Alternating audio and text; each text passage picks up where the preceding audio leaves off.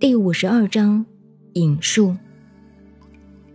本章重点：一，要人从万象中去追索根源，去把握原则；二，要人不可一味奔逐物欲，肆意奔逐的结果，必将离失自我。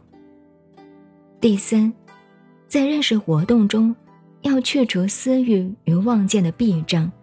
内是本明的智慧，而以清澈的智慧之光揽照外物，当可明察事理。本章言外之意，还喻着世人好逞聪明，不知敛藏。